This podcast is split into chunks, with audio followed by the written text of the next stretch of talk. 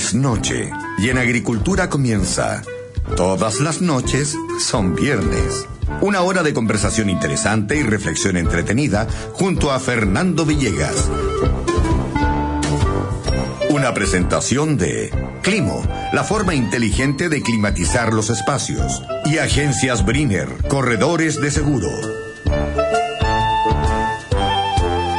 Muy buenas noches, amigas y amigos de Todas las noches son viernes. Vamos a empezar nuestro bloque solitario hablando de un personaje que mencioné al paso hace un par de programas atrás cuando estábamos hablando de otra persona. Estábamos hablando de... ya ni me acuerdo de qué estábamos hablando.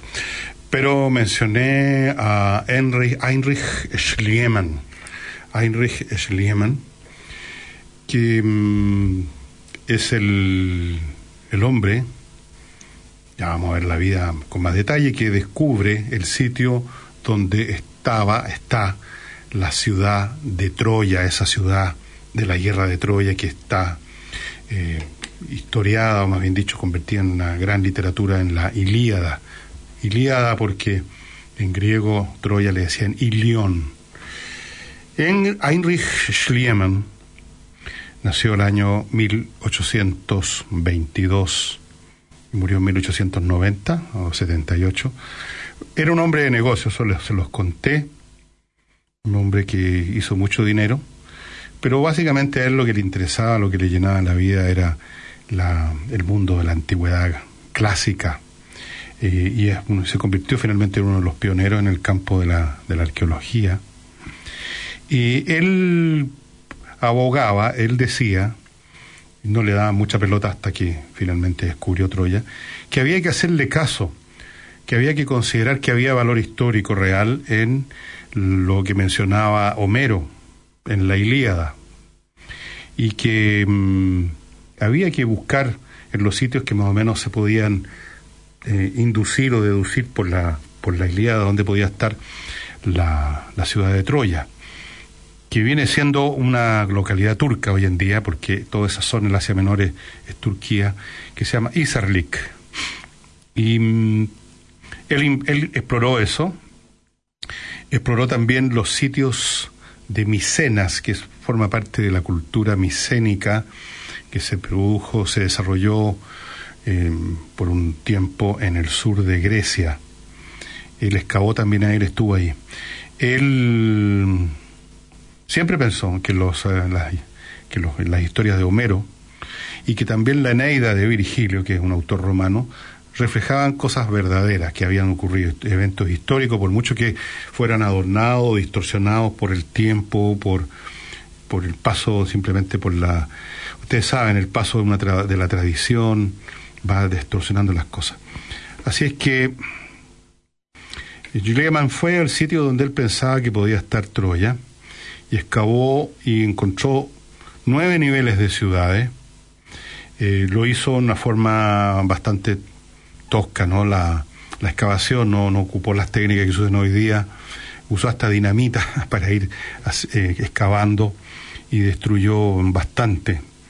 Eh, incluso se destruyó, parece, el nivel donde realmente estaba la, la histórica, la Troya de la guerra del, de la Ilíada, y no la, el nivel, la ciudad que él creyó que era.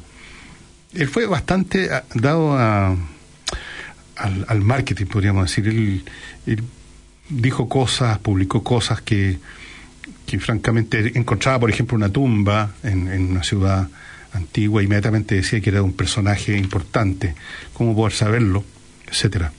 Pero de todas formas fue un pionero, con todos sus defectos, fue un pionero junto con otro personaje muy interesante que se llama Arturo Evans. Arthur Evans fue un pionero en el estudio de la civilización egea, que se desarrolla básicamente en la edad de bronce, o sea, cuando la tecnología de la metalurgia había llegado al bronce solamente, la edad de hierro empieza más o menos eh, cuando llegan los primeros pueblos eh, que habían desarrollado la metalurgia, el hierro, y que por lo tanto tenían unas armas mucho mejores. En el choque entre dos espadas, una de bronce y una de hierro, ustedes imaginarán que la que se quiebra es la de bronce. Eso ocurrió más o menos en el siglo XI, XII antes de Cristo. Antes de eso tenemos la edad de bronce, que es la que corresponde a la guerra de Troya, que se tiene que haber librado más o menos en el año 1200 por ahí. Por lo tanto, cuando ustedes vean esta película de Troya con Brad Pitt y todos estos personajes y vean a los ejércitos armados con armas obviamente de acero, es una ridícula, es un anacronismo completo.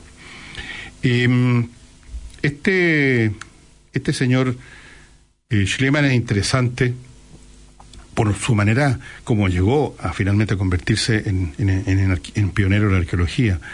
Él era hijo de un pastor, de un ministro luterano. Eh, como digo, fue nació en, no en Alemania, digamos que en lo que ahora es Alemania, porque todavía no existía Alemania como entidad política. ¿eh? Recordemos que eso viene después de 1870. Y, cuando su madre murió y tenía nueve años, el papá lo mandó a Heinrich Schliemann a vivir con un tío. El tío lo enroló en un gimnasium. Se llamaba gimnasium en Alemania, o más bien dicho en la ciudad de la actual Alemania, un tipo de escuela, escuelas, y como quien dice ahora las escuelas secundarias. No sé exactamente qué detalles específicos tenían, pero se llamaban gimnasium y mm, probablemente el interés que tuvo Heinrich más tardíamente en la vida por la historia se lo estimuló su papá, eh, quien le hizo escuchar un millón de veces las historias de la Ilíada y de la Odisea de Homero. Eh, le dio una copia de un libro que era muy popular en esa época entre los niños, que se llamaba Historia Ilustrada del Mundo. Y mm, ya a la edad de los ocho años, contaba después Schliemann, eh, se había propuesto de niño que algún día iba a encontrar y iba a excavar la ciudad de Troya. Pero, eh, mientras tanto, él simplemente siguió estudiando, lo pasaron a otra escuela, una Real School. Después em, eh, a su padre lo acusaron de estarse metiendo los, fondos de la iglesia en el bolsillo. Em, ya su padre se arruina, no pudo pagar por por, eh, su estudio, no pudo hacer una, una, educación universitaria, así es que mm, se quedó más o menos medio camino en su educación, se convirtió en aprendiz de, en, un, almacén común y corriente, o sea, en un empleado en realidad. Después, eh, él contaba otra historia, uno, uno, contó muchas historias de su infancia, no se sabe cuál puede ser cierto, no, él decía que su pasión por Homero, eh, nació cuando él escuchaba a un curado recitando versos de Homero en, la, en esta verdulería. Eso es lo que era el negocio donde estaba de, abro comillas, aprendiz.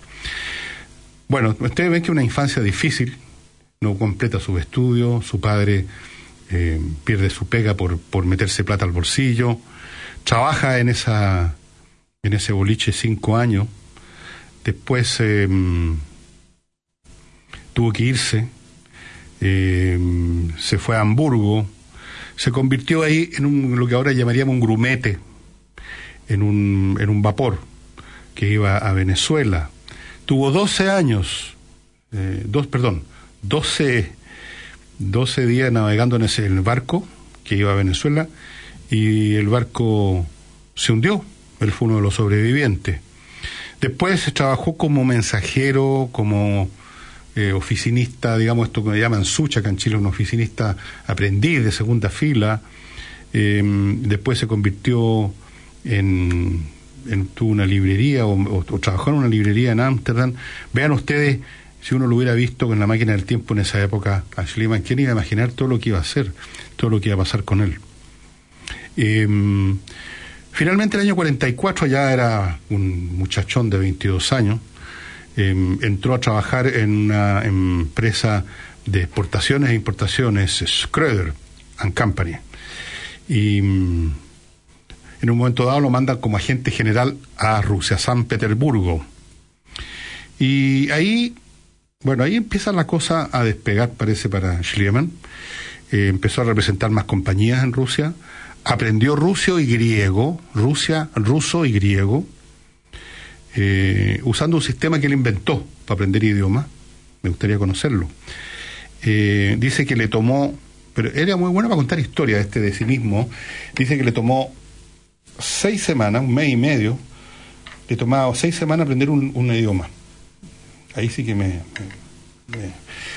Y mm, él escribía, en un, tenía un diario, como mucha gente que le en nuestros programas, en el pasado llevaban un diario, donde iban anotando los eventos de su vida, a veces con reflexiones largas, a veces no. Y él tenía la costumbre de escribir su diario en el idioma del país donde estaba. Así es que él, al final de su vida, era un hombre que manejaba el inglés, el francés, el holandés, el español, el portugués, el sueco, el polaco, el italiano, el griego, el latín, el ruso, el árabe, el turco y por supuesto el alemán, que era su idioma nativo. Vean ustedes la cantidad de idiomas. Eh, eso lo, esa habilidad para los idiomas lo, propulsó en el mundo de los negocios, evidentemente era un tremendo, una tremenda capital. Y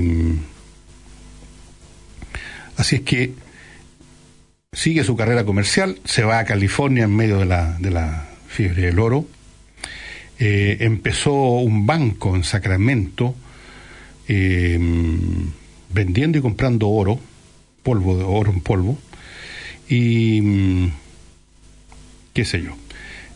Aquí les sigo dando detalles de su carrera comercial. El hecho es que llegó un momento en que el hombre se hizo bastante, bastante rico. Eh, en algún momento retorna a Rusia, y ya con plata, trató de convertirse en un, en un gentleman, eh, en fin, se casó con una fulana más o menos de la buena sociedad, y siguió en los negocios, se conectó en el negocio del índigo, bueno, en fin, era un hombre que, como en muchas carreras de hombres exitosos, eh, está repleta de, de, contratos y de asuntos. Por ejemplo, fue un contratista en la guerra de Crimea. Eh, él eh, manejó el mercado del, salitre y del azufre, eh, que son vitales para, ustedes saben, para fabricar pólvora. Y también maneja el, el mercado del plomo, con el cual se hacen las balas. Así que estaba en medio del negocio. Y a los 36 años dijo, me retiro, estoy bastante rico, me retiro, ahora voy a dedicar a lo que a mí me interesa. Y ahora dijo, voy a dedicarme a encontrar Troya. Fíjense usted, nunca perdió de vista eh, su verdadero objetivo en la vida, su verdadero interés. Todo lo que hizo antes, sus negocios, en mil cosas, era simplemente una cuestión puramente instrumental. Y mm, bueno, empieza a convertirse en un arqueólogo. Se va yo no sé cómo obtuvo el permiso para las excavaciones, pero el hecho es que se va al Asia Menor y empieza a excavar, eso era parte de Turquía, y mm, él creyó que el sitio que vio en un, en un lugar era, Troya porque había una especie de colina que le hacía sugerir que allí esa colina, ese montón de, de, tierra un poco elevada sobre la, el plano era era, era una colina que estaba ocultando ruinas de una ciudad y que esta era, esa ciudad era, era Roma. Así es que habían sido, habían habido excavaciones ahí, pero no, no habían llegado a, ninguna parte, no habían encontrado mucho. Eh, pero hubo uno que le, le, pareció que eso era Troya, que esa población llamada Isarlik era Troya, y le sugirió a, a que, que cavara ahí. La diferencia entre este señor Calvert y Schleman es que Schleman lo hizo en serio, con plata, y empezó realmente a hacer la pega. Eh, no es primera vez en la historia de, cualquier actividad humana que eh, el verdadero eh, descubridor de algo es un tipo que no lo conoce ni su mamá. Y el que realmente se lleva la fama es el que se pone en serio y desarrolla la cosa hasta sus últimas consecuencias. Eso es fundamental en la vida. Y mm, empezó a excavar Después en Micenas, y esto quizás es más interesante que lo de Troya, en Micenas, que era parte de lo que fue la cultura micénica en el sur de Grecia, una, una zona cultural muy influida por la cultura minoica que estaba asentada en Creta, él hizo excavaciones en lo que se llama ahora la Puerta de los Leones y encontró una, una pieza fantástica que está en el Museo Arqueológico de Atenas, que es la máscara que él dijo que era la máscara de Agamenón. O sea, él abrió una tumba, y había una máscara que era lo que le ponían en la cara al muerto, una máscara de oro, que ustedes pueden ver la foto en la internet de y él inmediatamente dijo, este es Agamenón, este personaje famoso de, de la historia precisamente de la guerra de Troya, ¿no es cierto? Entonces, él, Schliemann tenía esta habilidad de conectar sus eh, trabajos y sus descubrimientos con cosas que tenían un efecto mediático importante. Vamos a una pequeña pausa y regresamos.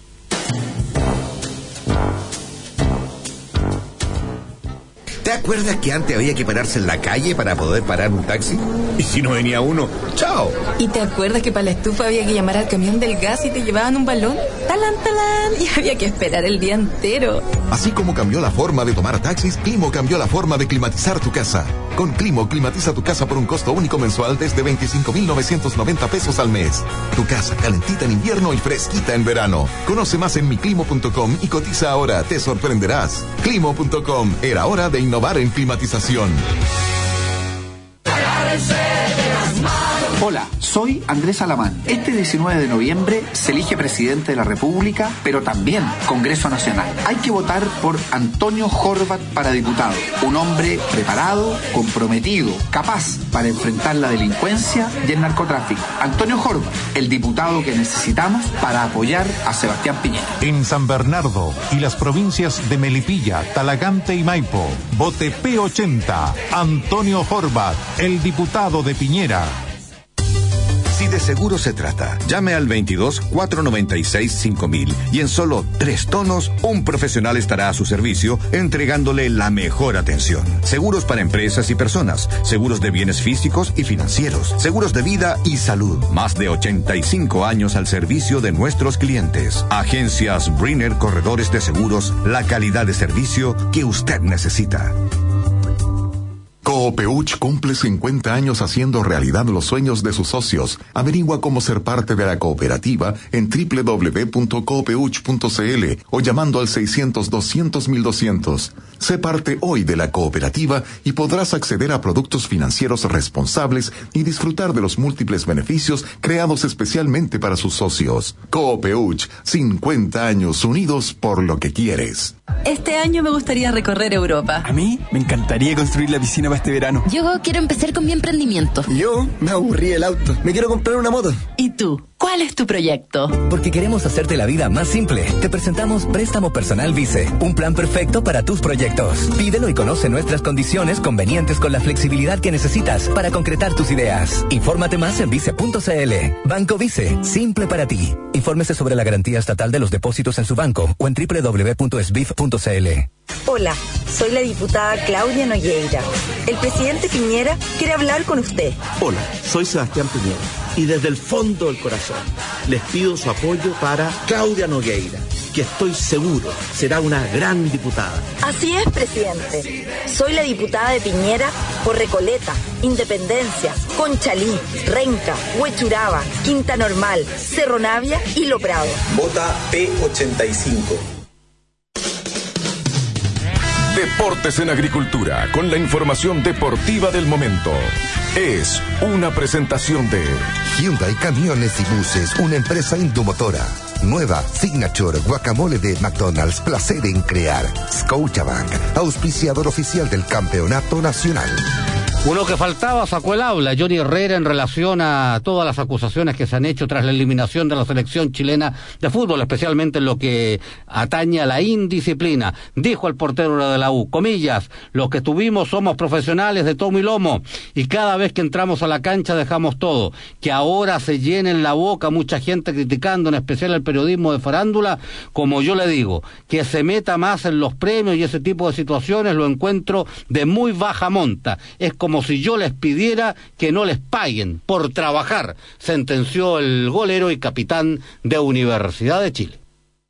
Estimados colaboradores, queremos comunicarles que nuestro afán por renovar esta empresa decidimos hacer un cambio radical. Desde hoy, esta empresa ya no se va a llamar Fletes Don Carlos. Desde ahora vamos a hacer Fletes Mr. Charles.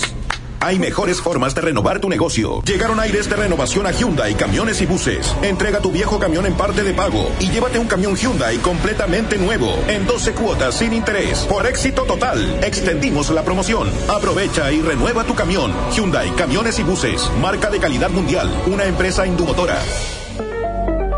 Bases legales y modelos en promoción en HyundaiCamiones.cl. Y ahora para los paladares más exigentes, la nueva Signature Guacamole de McDonald's. Y échale los balazos, güey. ¡Chingó el cabrón! ¡Órale! ¡Sigan cantando! Doble carne bien jugosita, paltita, tomate,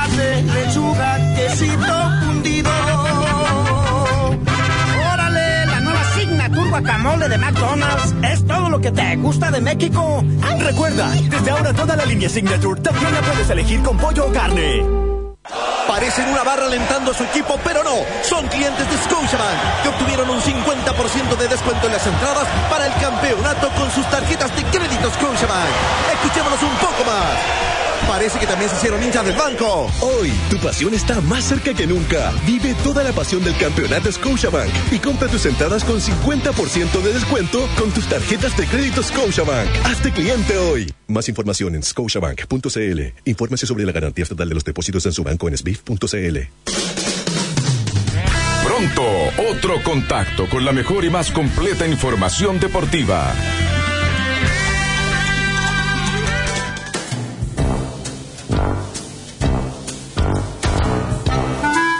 Estamos presentando por Agricultura, todas las noches son viernes. Un encuentro diferente con Fernando Villegas. Estamos de regreso, les quiero recordar que nuestro auspiciador acá es eh, Climo, una empresa chilena conectada con empresas europeas que han desarrollado el sistema de climatización más importante del más moderno, más avanzado del mundo. Único país en América Latina es eh, Chile que lo tiene. Consiste en la tecnología de la bomba de calor. Un mismo dispositivo le produce a usted calefacción en invierno, refrigeración en verano y las temperaturas que usted quiera en la época del año que usted quiera. Estos aparatos están alimentados por energía eléctrica, consumen muy poco, no hay olores, no hay gases, no hay combustibles que se queman, no hay que abrir ventanas, no hay que depender del camión de reparto, nada de todo eso. Usted lo puede controlar el aparato con su celular. Hay aplicaciones que le permiten ver el consumo, en otras palabras, está conectado a Internet este aparato, nada menos. Es decir, tiene un montón de ventajas este sistema desde el punto de vista tecnológico que lo ponen muy por encima de cualquier otro medio de, de calefacción o refrigeración que usted conozca. Y además tiene la ventaja de que usted no tiene que hacer una inversión tremenda. Usted lo que hace es arrendar este servicio. La empresa le instala a usted estos artefactos y usted paga una renta por cada uno de ellos a fin de mes independientemente del uso que le haya dado. Todo, si lo ha aprendido todo el día o no, es cosa suya. Usted paga los mismos 26, más o menos esa es la cifra, 26 mil pesos mensuales. Si usted quiere disponer y conocer más de esta tecnología y disponer de esta climatización que le cambia la vida, así de simple, todo el año el mismo aparato, manteniéndolo usted a las temperaturas que quiere. Imagínese, entre a la página miclimo.com en miclimo.com está todo lo que usted necesita para iniciar el trámite, de modo que lo visiten los, los ejecutivos, los técnicos de, de Climo y, e inicie el procedimiento. Y continuamos con, con Schliemann, que como les decía, hacía estas excavaciones, iba donde le parecía que podía encontrar algo interesante y le daba un valor mediático espectacular. Por ejemplo,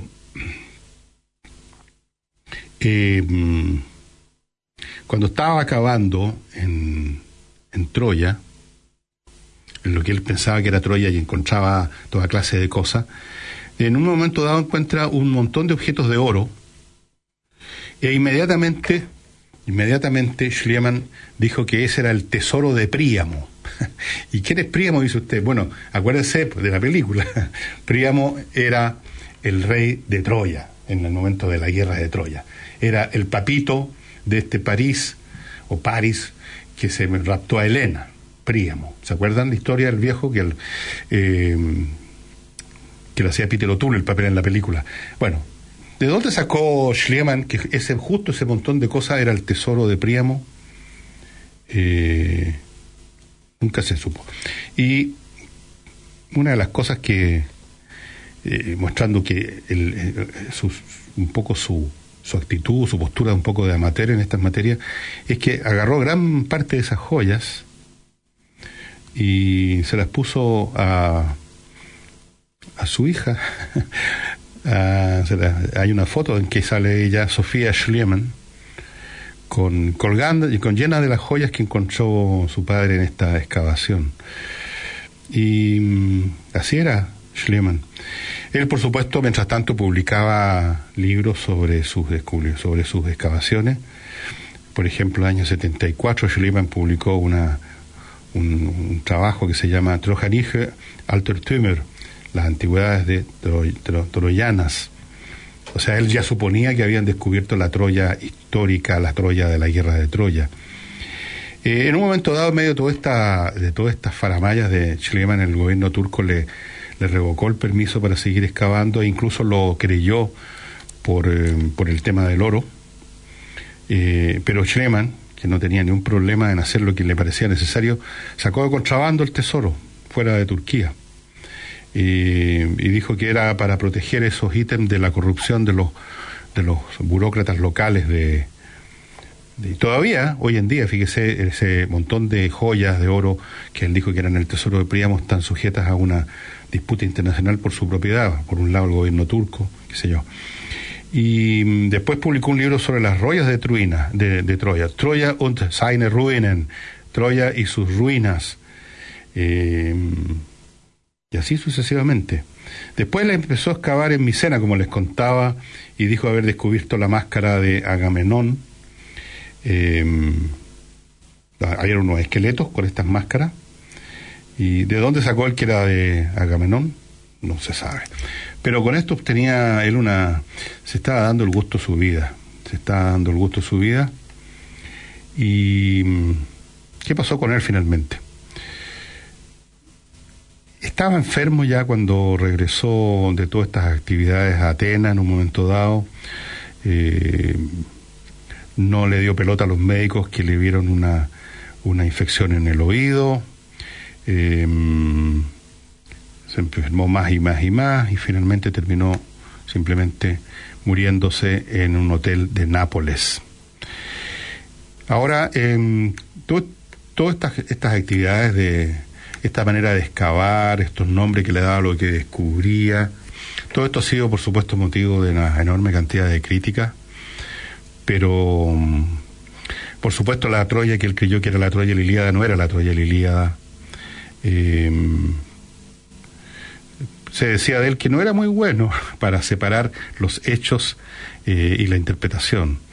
Eh, pero uno tiene que preocuparse, creo yo, de cuál es el aporte de este personaje. el aporte de este personaje es que aunque no haya encontrado efectivamente la ciudad de Troya, pero él sí excavó donde estaba eventualmente esa ciudad de Troya, él excavó realmente en Micena, tal vez no sería la máscara de oro de Agamenón, pero era una máscara de oro de un personaje rico de esa época, y mm,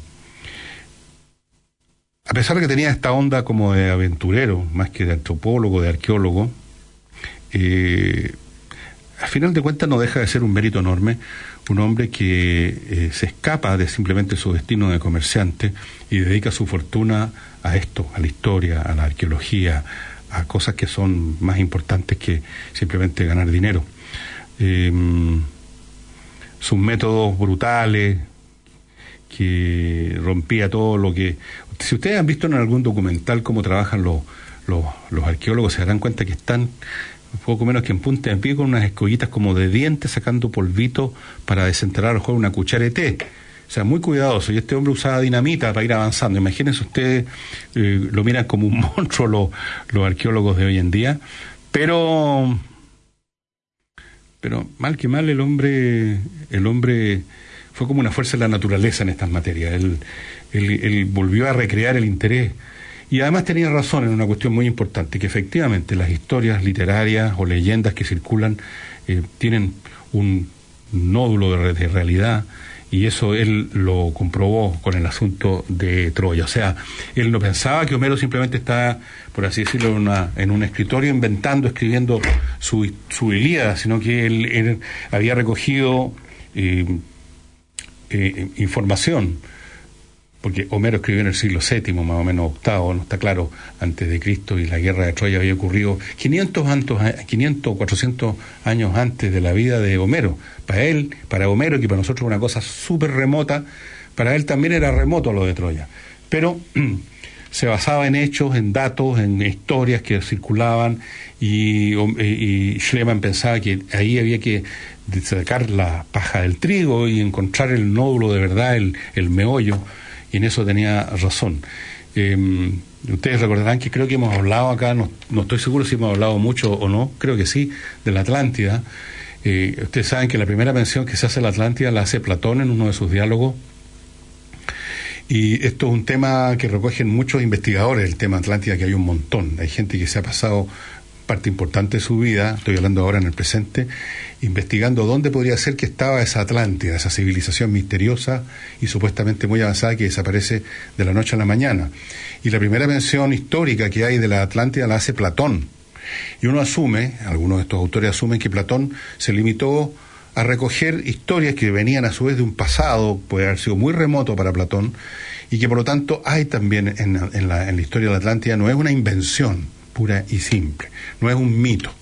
De hecho, los mitos, todos los mitos, todos, todos, todos, en alguna parte de él hay un elemento de realidad que luego se convierte en un mito, que luego se convierte en una leyenda, un personaje de carne y hueso, por ejemplo, que hace determinada cosa importante en una sociedad de hace 5.000 años atrás, eh, con el paso del tiempo, pasándose la tradición oral, de, de, boca en boca a lo largo de muchas generaciones, ese personaje real que hizo cosas concreta, se empieza a convertir en un dios, en una figura mística, y, empieza la historia a distorsionarse más y más, pero si uno hace el recorrido inverso, podría, eh, analizando el lenguaje, analizando la historia, buscando otras referencias, podría teóricamente al menos llegar al punto inicial donde se inició todo. Y eso era lo que pensaba Schliemann y en eso tenía, eh, tenía razón.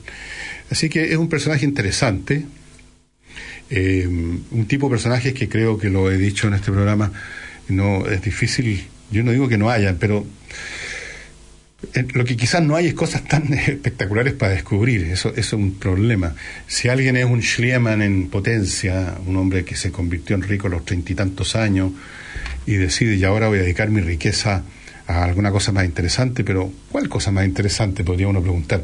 ¿Qué territorios quedan, que quedan inexplorados? Bueno, les cuento que hay un territorio enormemente inexplorado. ¿Saben ustedes, amigas, amigos, qué porcentaje del, del fondo oceánico es conocido? A ver, tírense un número. El 5%. El 95% de los fondos submarinos es completamente desconocido. O sea, podría haber teóricamente una, no digamos una, una ciudad un día, sino que podría haber un, una civilización completa con 20 ciudades un día y no tenemos idea. No se conoce más que una fracción mínima de los fondos submarinos, que es otro mundo, es un mundo completo. Entonces, eh, quizás ahí tendría que dedicar su dinero a alguien, construir, no sé, unos super submarinos para llegar hasta el fondo. Pero hoy en día los hombres de, con mucha fortuna que quieren ir más allá de la mera, el mero disfrute de la fortuna, que además tiene un límite, hay un límite a la cantidad de almuerzos que uno se puede mandar, la cantidad de mansiones que puede habitar. Em, ¿Qué hacer con el dinero? Eh, el, tema de la historia clásica greco-romana o de la antigüedad no es una cuestión que esté muy presente en la mente de la gente hoy en día, simplemente porque no son el, la clase de cosas que empapan la niñez de la gente hoy en día, como le pasó a Schliemann, como ustedes vieron, el papá le contaba historias, los libros que les regalaban. En esa época las generaciones se empapaban en eso, porque ese era, por así decirlo, el material educativo estándar. Ahora no es así eh, la historia antigua, la historia greco-romana o la historia de los egiptos, lo que sea, todo eso es una cuestión que está en manos de especialistas. Por supuesto hay gente que estudia historia y se interesa en esos temas, pero ya no es una, un estándar que uno pueda decir toda persona de cierta educación ha, ha, tenido por lo menos un baño de esto y por lo tanto teóricamente de ahí puede surgir un cierto porcentaje de gente que va a dedicar su tiempo libre y su dinero a eso. No, ¿Qué hacen ahora los grandes millonarios con su dinero? Algunos eh, hacen obras de, de filantropía muy importante. Entiendo que Bill Gates y señora eh, han dedicado pero miles de millones de dólares a, cosas como esa. Otros, como Musk, por ejemplo, y Besos, el hombre de Amazon, Musk es el de Tesla, eh, están interesados en aventuras tecnológicas. Musk, por ejemplo, desarrolló una compañía que está eh, que desarrolló, diseñó y desarrolló exitosamente eh, cohetes para poner en órbita satélites, etcétera. Están en la carrera espacial de nuevo como privados. Eh, Besos está también interesado en el tema de las granjas eólicas. Eh, ese es el tipo de cosas que interesan hoy en día a los millonarios. Eh, el tema de la antigüedad clásica o de la guerra de Troya no, no es una cuestión que pase mucho por, el, no, no, es algo que empape las generaciones hoy en día, no eh, para nada. Entonces, obviamente que este tipo de personajes, o los Schliemann o los Richard Barton del cual hablamos, eh, ya no tienen, son, son una cosa simplemente del, del pasado. Eh, ahora las excavaciones las hacen arqueólogos que han estudiado arqueología, es una carrera, una carrera que tiene o un posgrado, son profesionales.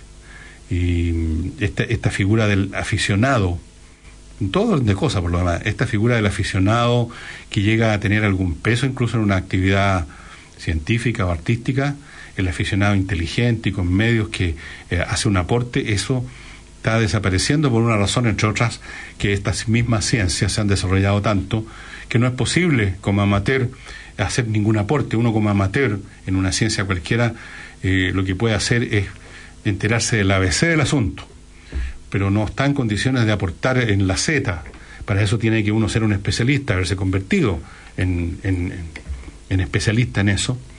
Y estamos hablando del amateur que por definición no se convierte en especialista en, en eso, sino que simplemente es un tema que le interesa. Eh, estamos llegando a la parte musical. Les voy a ofrecer hoy día una cosa muy breve. Eh, casi la historia que les voy a contar sobre esta pieza es más larga que la, pieza misma. Eh, había un señor que sufría insomnio, se llamaba Goldberg, un hombre muy rico, estamos hablando del siglo XVIII, no podía dormir en las noches. Entonces conoció, no sé exactamente cómo lo conoció, da lo mismo, a Johann Sebastian Bach y le dijo, eh, o le dijo a su, perdón, no, le dijo a su músico personal, porque estos ricachones, fueran nobles o fueran simplemente comerciantes muy ricos, tenían, incluyendo en el personal, a los cocineros o a los jardineros, tenían, podían tener su propio músico. Entonces, eh, este músico se llamaba Goldberg. Entonces, este caballero le pidió a Goldberg, el, que era el clavecinista, era un tocaba el clavecín, que viera modo de encontrar alguna pieza musical que fuera lo suficientemente interesante para, no para quedarse dormido, sino que para por lo menos, ya que estaba despierto, eh, sacarle provecho a esas horas de insomnio. Y Goldberg le, le hizo ese encargo a nada menos que a Johann Sebastian Bach. Y Johann Sebastian Bach creó una pieza que se llama Las Variaciones Goldberg, que consisten en un primer tema muy bello, que es el que vamos a escuchar, no dura ni siquiera dos minutos, y todo lo que sigue después, que usted lo puede escuchar, en, puede comprar un disco, puede escucharlo en YouTube, todo lo que sigue después son variaciones sobre ese tema, cada vez más complicados, con contrapunto, fuga, canon y toda la forma del barroco. Vamos a escuchar entonces ese tema que es muy, pero muy hermoso, el tema con el cual eh, después tenía que seguir tocando el clavecín Goldberg hasta que a ver si en una de esas se quedaba dormido eh, su patrón. Vamos entonces al tema de las variaciones Goldberg.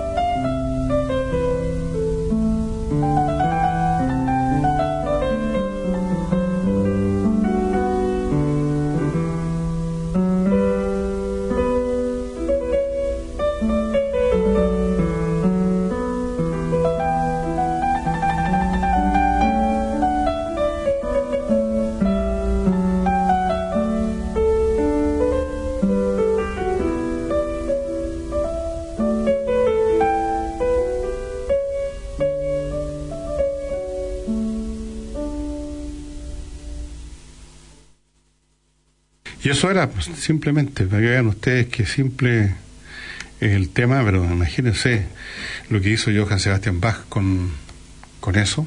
Algún día quizás tocaremos la segunda, lo que viene después, qué sé yo, podemos ir haciéndolo por pedacitos, si a ustedes les parece interesante. Vamos a una pausa y regresamos.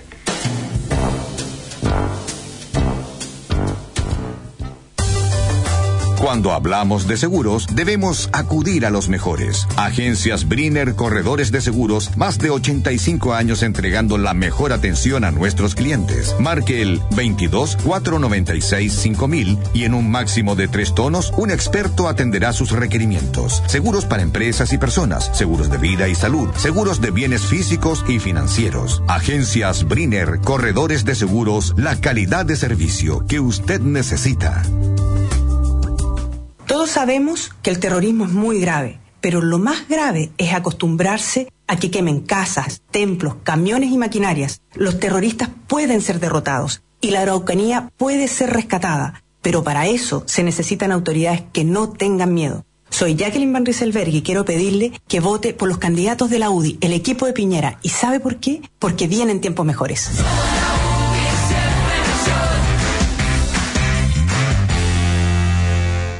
¿Te acuerdas que antes había que pararse en la calle para poder parar un taxi? Y si no venía uno, ¡chao! ¿Y te acuerdas que para la estufa había que llamar al camión del gas y te llevaban un balón? ¡Talán, talán! Y había que esperar el día entero. Así como cambió la forma de tomar taxis, Climo cambió la forma de climatizar tu casa. Con Climo, climatiza tu casa por un costo único mensual desde 25,990 pesos al mes. Tu casa calentita en invierno y fresquita en verano. Conoce más en miclimo.com y cotiza ahora, te sorprenderás. Climo.com, era hora de innovar en climatización. Choripán en pan de ajo con cebolla en escabeche y cerveza. Sabe ser en cheveca, en yabosé con hoja de nap en panicho. Brochetas de cordero con merquén y una piscola. La copis una kenmer con do de cor de bro. Cuando la comida va y vuelve, Antiax. Combate la acidez con Antiax. Luciano Cruzcoque fue un gran ministro de Cultura. Soy Luciano Cruzcoque. Ustedes me conocen como actor y ministro de Cultura del presidente Piñera. Junto a él creamos el Fondo del Patrimonio que permitió rescatar más de 300 edificios patrimoniales en todo el país. Desde la Cámara de Diputados crearemos normas que sancionen a quienes atenten contra nuestra ciudad y nuestro patrimonio. Proteger nuestra ciudad y valorar nuestra cultura es mi causa. Este 19 de noviembre vota para diputado. P92 en las comunas de Santiago, Providencia, Ñuñoa, Macul, San Joaquín y La Granja. P92. Vota Luciano Cruzcoque.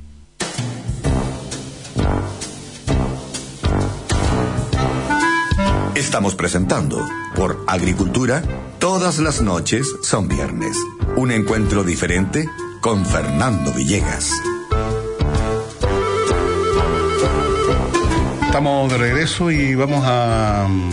Creo que ya hemos dicho suficiente sobre. sobre ¿Cómo se llama? Sobre el señor Schliemann. Y mm, vamos a, entonces a pasar a la, a la segunda parte de este programa con Álvaro Sala. La vamos a seguir, eso sí, con una grabación, porque hoy día, por motivos que no conozco en este momento, no pudo venir eh, Álvaro. Así es que vamos a escuchar alguna, van a escuchar ustedes, digamos, una grabación de algunos de los programas que hemos armado con él en el pasado. Y eso sería todo, amigos. Muchas gracias. Hasta mañana.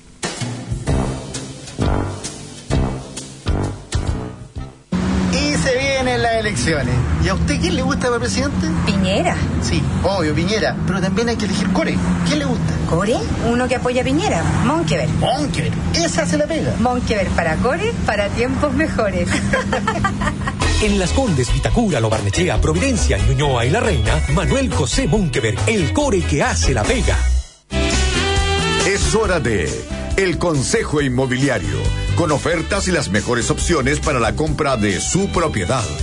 Una presentación de Inmobiliaria Noyagam, con su edificio de Ezequiel Fernández 1938, Ñuñoa. Y Edificio Arboleda de Inmobiliaria Américo Vespucio. En Ñuñoa, Inmobiliaria Noyagam invita a conocer el edificio Ezequiel Fernández 1938, ubicado en uno de los sectores más tradicionales de la comuna. Cuenta con espectaculares departamentos de tres dormitorios pensados 100% en la familia. Arquitectura moderna y vanguardista, quincho con vista panorámica, jardines interiores, exteriores y mucho más, destacándose como un edificio de calidad superior. No deje de visitar la sala de ventas y piloto en Ezequiel Fernández 1938, fono 222 37 39 60, www.noyagam.cl. Disfruta de toda la conectividad en el mejor sector de Las Condes. Edificio Arboleda. Excelente ubicación cercano a Avenida Colón y Américo Vespucio. Todo lo que necesitas en un solo lugar con amplios espacios y finas terminaciones. Descubre un diseño único a un precio irrepetible. Departamentos de 3 y 4 dormitorios de 100 a 237 metros cuadrados totales desde 6.660 UF. Visite nuestro espectacular piloto en Avenida Américo Vespucio 984, esquina Cristóbal Colón Las Condes, o entra a www.iarboleda.cl. Fue el Consejo Inmobiliario una presentación de Inmobiliaria Noyagam, con su edificio de Ezequiel Fernández 1938 Ñuñoa. Y Edificio Arboleda de Inmobiliaria Américo Vespucio. En Sura compartimos tu sueño de conocer el mundo, de hacerlo tuyo. Por eso, comienza por conocer un mundo de inversiones con nuevas alternativas de inversión. ETF, plataforma de inversiones internacionales, fondos de inversión y fondos multiactivo, que se suman a la mayor oferta de fondos mutuos de Chile. El mundo está más cerca que nunca. Sura, ahorra con productos de inversión. Fondos intermediados por corredores de Bolsa Sura. Infórmese sobre sus características esenciales, las que se encuentran contenidas en su reglamento interno. Deportes en Agricultura, con la información deportiva del momento. Es una presentación de Hash Papis te invita a andar feliz por la vida. Club Hípico, el club donde ganas más. Yerba Mate Amanda, la maduración justa. Con tres partidos arrancará este sábado la disputa de la fecha 11 del campeonato. Uno de los líderes Colo Colo a mediodía visitará a Temuco con el Germán Becker, tres y media la cisterna Palestino Guachipato a las 18. El otro puntero, Unión Española, recibiendo a Deportes Iquique. El día domingo a mediodía, Clásico Universitario Estadio Nacional, la U y la Católica. 15 con 30, Sausalito Everton con la U de Conce a las 18 en Rancagua, Higgins Wanderers. Cerrarán todo 20 con 30, Curicó en el Estadio la Granja ante San Luis de Quillota. Hash Papis te invita a andar feliz por la vida. El optimismo es una actitud permanente de volver a empezar, de analizar, de estudiar los hechos para comprender mejor los errores, para así mejorarlos y lograr las metas propuestas. Hash Papis, walk happy. Si la emoción ya se acabó. Si los panoramas se acabaron. Tranquilo, este viernes 27 se viene el clásico Grupo 1, el ensayo Mega 2017. Un panorama imperdible con degustaciones, parque de diversiones gratis en el sector central, entretenidos shows de dobles y mucho más. El viernes 27 de octubre desde las 10.30 de la mañana. Ah, y no te pierdas el espectacular show de fuegos artificiales en Club Hípico, el club donde ganas más. Mate Amanda, me gusta, me gusta. Me gusta, me gusta. Me acompaña y me da energía.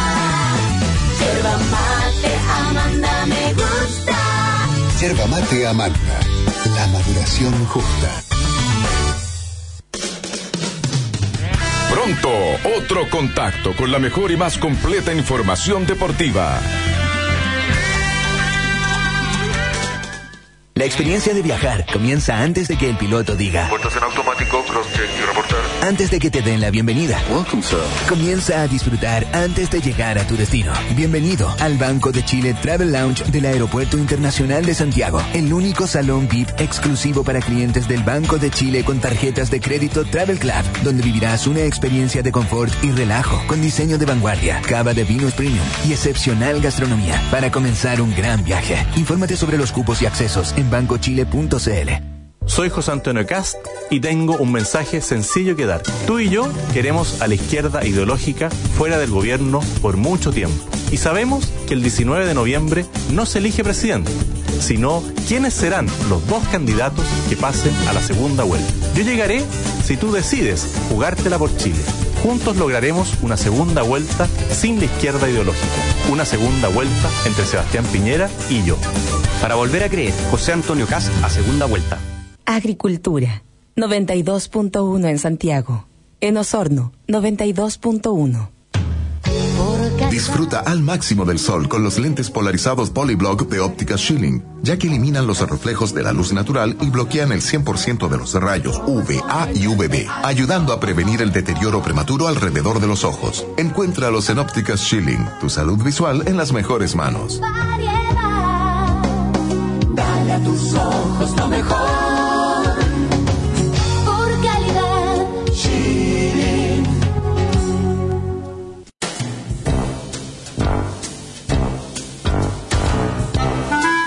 En Agricultura estamos presentando Todas las noches son viernes. Y ahora en este segundo bloque, Fernando Villegas junto a Álvaro Salas le sigue acompañando hasta la medianoche en una conversación interesante y entretenida. Una presentación de Climo, la forma inteligente de climatizar los espacios. Y Agencias Briner, corredores de seguro. Bueno, Álvaro, bienvenido. Estamos de regreso, estamos de vuelta ya en este país. Ya te mucho de menos, ¿no? Yo imagino que sí. Hago todos los días. no sé si se echa de menos el- la radio. Ahora ya estamos en vivo, en directo, no, no tan en vivo, en directo, pero estamos No, el mismo pero son día. programas nuevos, por lo menos. Son programas nuevos, ya estamos acá, en carne y hueso, y en un día muy especial para todos los maestros y profesores de este. Está acabando el día, pero igual todavía los saludamos a todos estos. Eh, aquí se vende vocación ser profesora en Chile, en 800 parques, pero igual. Yo creo que cambió totalmente el asunto ahora. Eh, nosotros alcanzamos a conocer nuestra generación, los que estábamos en el colegio en los años 50, digamos, 60 también, y alcanzamos a conocer, porque no todos eran así tampoco, no, no inventemos cuentos de hadas, maestros en el sentido de profesores que eran algo más que alguien que entraba a la sala a enseñarnos algo, sino que dejaba alguna a- alguna huella, aunque no fuera tan grande tampoco, si no, no exageremos. Pero a mí me da la sensación que ese, ese tipo de profesores ya no pueden existir por la manera como funciona ahora la educación. El profesor va corriendo de un lugar a otro, un colegio a otro, no sé cómo se va a transformar en maestro nadie en esas condiciones. A veces ni siquiera Claro, se conoce bien, lamentablemente es decirlo. Por tener mejores ingresos, toman horas y horas y horas y Ya, trabajan de lunes sí. a sábado hasta la tarde. Eso por un lado. Y por otro, su, muchas veces son profesores formados a la virulí que no, no conocen ni su propia materia. O sea, yo lo he visto personalmente, ¿no? Eh, lo he contado un millón de veces, no lo voy a contar de nuevo. Personas que no, no, no, no, no, no, no saben las cosas más elementales y, y tampoco tienen esa relación que genera el maestro. ¿Tú tuviste Bueno, en maestro todas las profesiones y oficios hay gente buena y mala. Pero cuando dijiste gente que te dejó huella, yo sí debo reconocer que tuve un profesor de castellano que hasta el día de hoy falleció el año pasado, don Carlos Miranda Yañez. Acuérdate que yo estuve en Valparaíso, el Liceo Sí.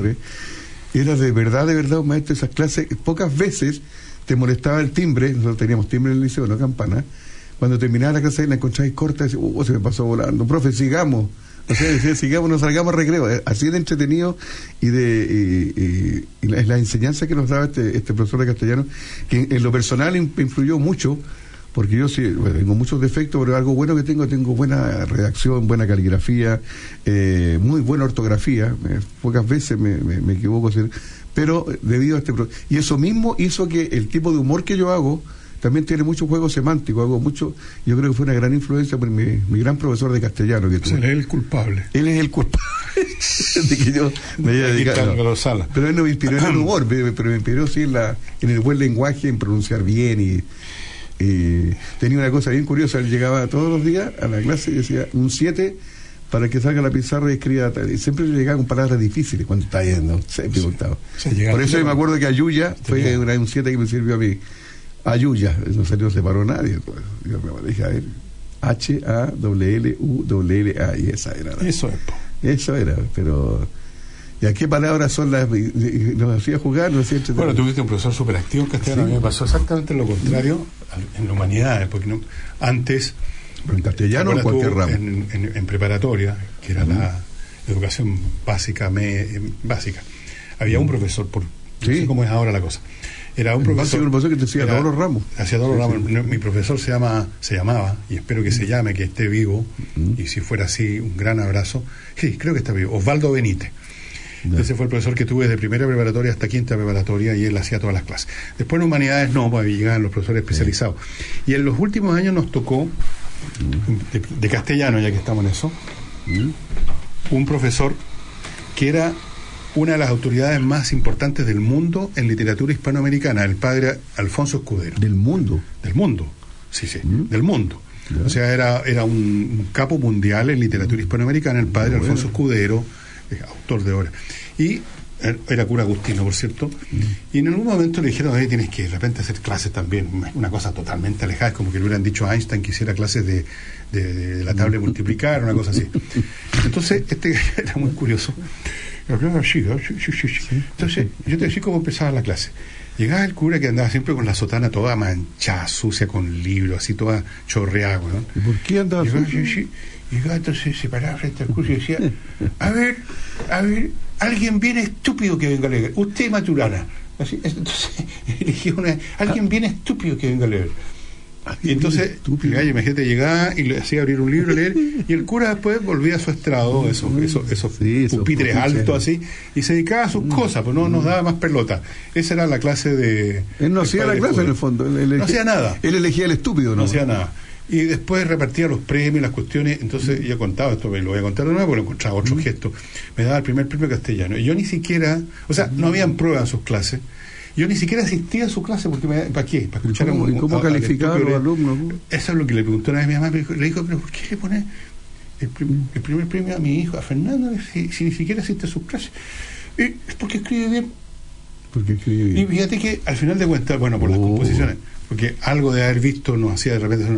eh, el criterio de él no era tan malo, pues, todo, porque de, de eso se trata al final un curso castellano, no es para que tú te sepas la fecha de nacimiento de, de Cervantes, sino que para que eh, te comuniques con tu idioma bien y seas lector, ojalá. Así que ese era ese fue mi maestro. Yo no sé, no creo que merezca el nombre maestro, el padre Escudero, en todo caso, me tenía muy buena barra. Yo iba de repente a su oficina, que era una que no podías entrar de libros por todos lados, y me prestaba algunas cosas. Y tengo todavía algunos libros de él con su letra, una letra muy aguda, así, con tinta verde. Y, pero yo no puedo llamarlo un maestro a un tipo que decía, "A ver, estúpido, que vengo a leer". De partida que no era- Oye, Pero por lo menos tenía esa cosa este, este profesor que te hablo yo, siguiendo el ramo castellano y a la gente que no le gusta, que no está escuchando no le gusta el castellano, se puede cambiar en nuestro, en nuestro programa están hablando de matemáticas. No, en la primera clase del año, él escribía en la pizarra, hoy las pizarras típicas, Sí, tiza, sí. pizarras negras con tiza, y una lista como de 40 textos, el nombre entero y el autor, y en algunos casos manían las editoriales. Ya copien, y, y ahí tenés que copiarla entera. Y decía, cada lunes o sea, si, si pido que todo el curso lea un mismo libro, en que se lo consigan, en que se saquen fotocopias, ¿no? entonces cada uno elige un libro y cada lunes yo voy a hacerle una la prueba sobre, lo hacía leer harto. Pues. Entonces, yo de la capacidad del tipo decía, llegar al día, ¿usted qué libro leyó? El Lazarillo de Tormes, ya. Las dos, tres preguntas le hacía, usted el del lado, ¿qué leyó? Y se sabía de memoria todos los libros. la- la- por supuesto, y, yo- otra experiencia personal muy linda que tuve con él fue una vez que, ya, cuando entregaba, la- ya, venían las, las pruebas revisadas, y entregaba las notas de la más baja a la más alta. Entonces me decía, por ejemplo, ya Gómez, ah, 1,8. Eh, Gutiérrez, eh, 2,5. Ay, dice que no me nombre, que no me nombre. no, no, va y entonces, subiendo, claro, y va seguía subiendo. subiendo, 3,3. Ya, llegan- está llegando al Y yo digo, cuatro. Ah, llegó al 4 y todavía no me nombra. Y un día llega y está checando las pruebas y dan 5,8. Y yo no, no todavía no me nombraba. 6,1. Y yo notaba que le quedaban como 3 o 4 pruebas. Llegó al 6,7 digo, y dijo, yo dije, puta, se saltó la mía o se le perdió.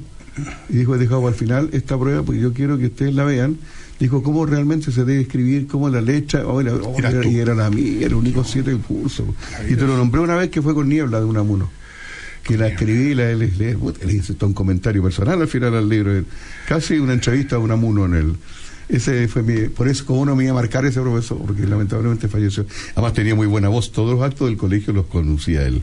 Entonces nos ponemos de pie para Dolby, interpretar ¿no? el himno. Una de- voz con Dolby. oh, oh, oh, oh. y otros profesores que también marcaron, Hernán Romero, se llamaba de matemáticas. ¿Hernán Firulete? No, no, ese no, no. ese era Jorge. Jorge, sí. Pero era, mira, lo que yo muy malo para las matemáticas. Malo, malo, Era pero malo. malo, malo, Era- malo. yo era el peor alumno de matemáticas.